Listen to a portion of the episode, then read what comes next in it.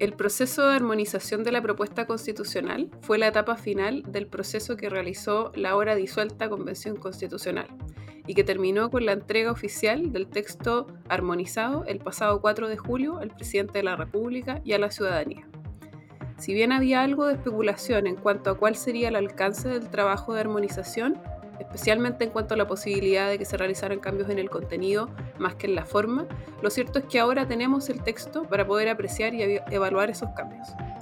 Soy Verónica Cuadra, bienvenidos a All You Need Is Love, el podcast de Cariola. Hoy conversaremos con José Antonio Valenzuela, alumni de Cariolas y conocido de la casa, investigador del proceso constitucional del Centro de Estudios Horizontal y quien estuvo trabajando muy de cerca eh, como asesor también del proceso constitucional, para que conversemos sobre el resultado del trabajo de la convención y algunos temas relevantes de la propuesta.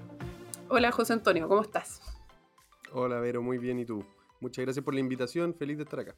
Feliz de tenerte acá también, Toño, para que conversemos un poco de, lo que fue este proceso y, quizás partamos por recordar eh, un poquito rápido en el fondo y explicar a nuestros auditores en qué consistía esta última etapa de armonización del proceso y en definitiva cuál fue este el rol de la comisión de armonización y quizás de la Secretaría Técnica. No sé si nos puedes comentar un poco de eso. Sí, la, comisión de armonización tuvo alrededor de 3-4 semanas de, trabajo.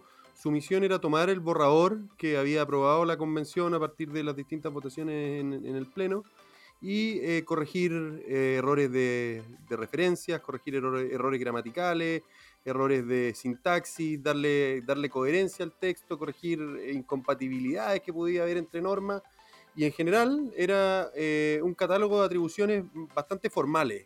De hecho, eso había sido uno, uno de los elementos que se había discutido mucho respecto a qué atribuciones darle a la Comisión de Armonización y el reglamento finalmente la, la veía y la consideraba como una comisión que podía eh, hacer ajustes formales que tenían en el fondo más, más bien un destacador que un lápiz y una goma, o sea, no podía meterse mucho a, hacer cambios sustantivos en el texto, y eso era también uno de los elementos que respecto a los que había como una cierta expectativa y expectación de si eh, qué, tipo de cambios iba a hacer esta comisión de armonización.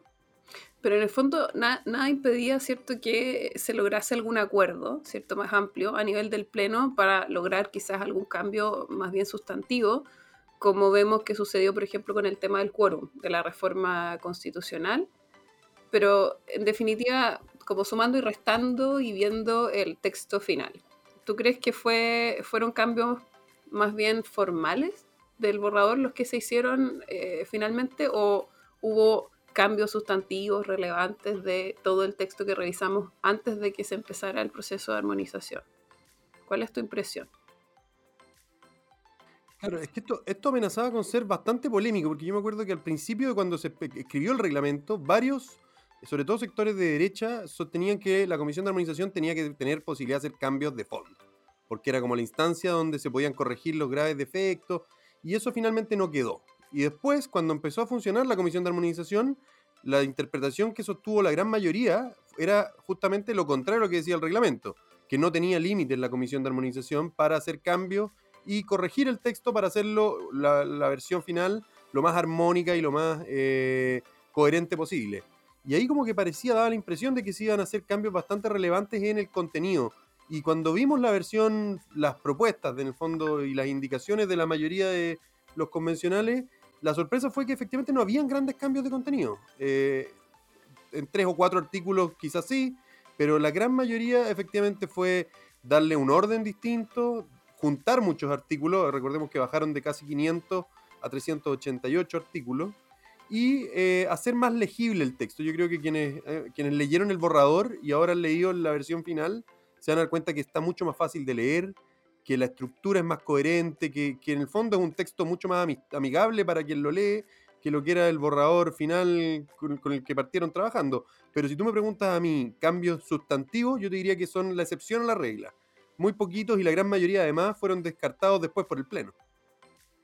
Sí, en eso yo también estoy de acuerdo contigo, Toño. Eh, no sé, de, estas modificaciones quizás, de las que uno puede identificar, ¿con qué te quedas tú o qué podríamos destacar de esas modificaciones que marquen una diferencia con el borrador inicial que, revisamos?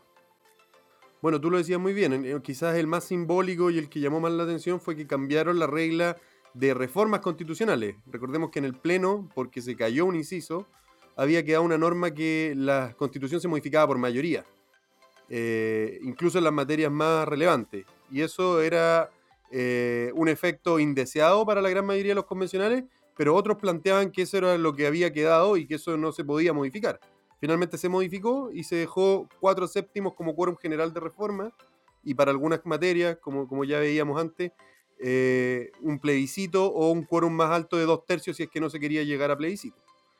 Hay, habían otras normas donde se hicieron algunos cambios relevantes, por ejemplo en ese polémico artículo de la, del consentimiento indígena, donde se había aprobado una redacción distinta que al parecer le, le disminuía un poco o, al menos calmaba a algunos que, estaban alarmados con, con, la redacción y ese se rechazó en el Pleno. También había otro artículo que decía que los jueces estaban obligados al imperio del derecho en lugar de la ley. También generó suspicacia porque ¿por qué reemplazar la ley por un concepto que es más amplio, más, más ambiguo como el derecho? Y también se rechazó en el Pleno. Entonces, si vemos hoy el texto final, yo diría que cambio sustantivo, eh, quizás el principal, es el que habla de eh, los cuerpos de reforma.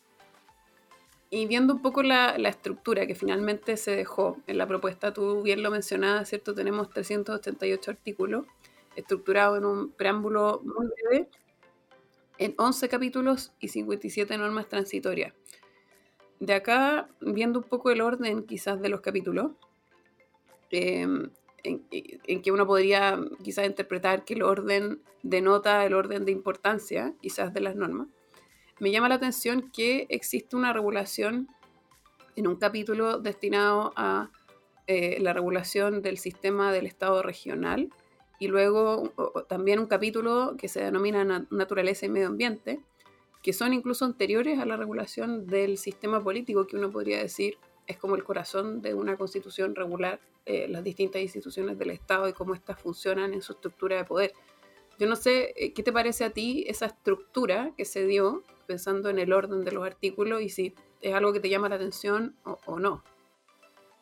Eh, sí, yo creo que uno, o sea, la estructura con la que se ordena y, sobre todo por la forma en que esto se discutió en la Comisión de Armonización no es casual, siempre, o, en este caso al menos, obedece a, un mensaje que quería enviar la convención a la ciudadanía y es dónde están las prioridades de este texto.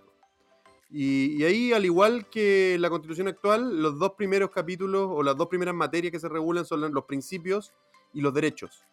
Eh, pero luego, a diferencia del actual, que pasa directamente al, al, aparataje, al andamiaje institucional, a la forma de o sea, al sistema político, este texto opta porque su tercera prioridad sea la naturaleza y el medio ambiente. Yo creo que esa es una señal política, simbólica, que es potente y que en el fondo busca mostrarnos dónde están las prioridades del texto.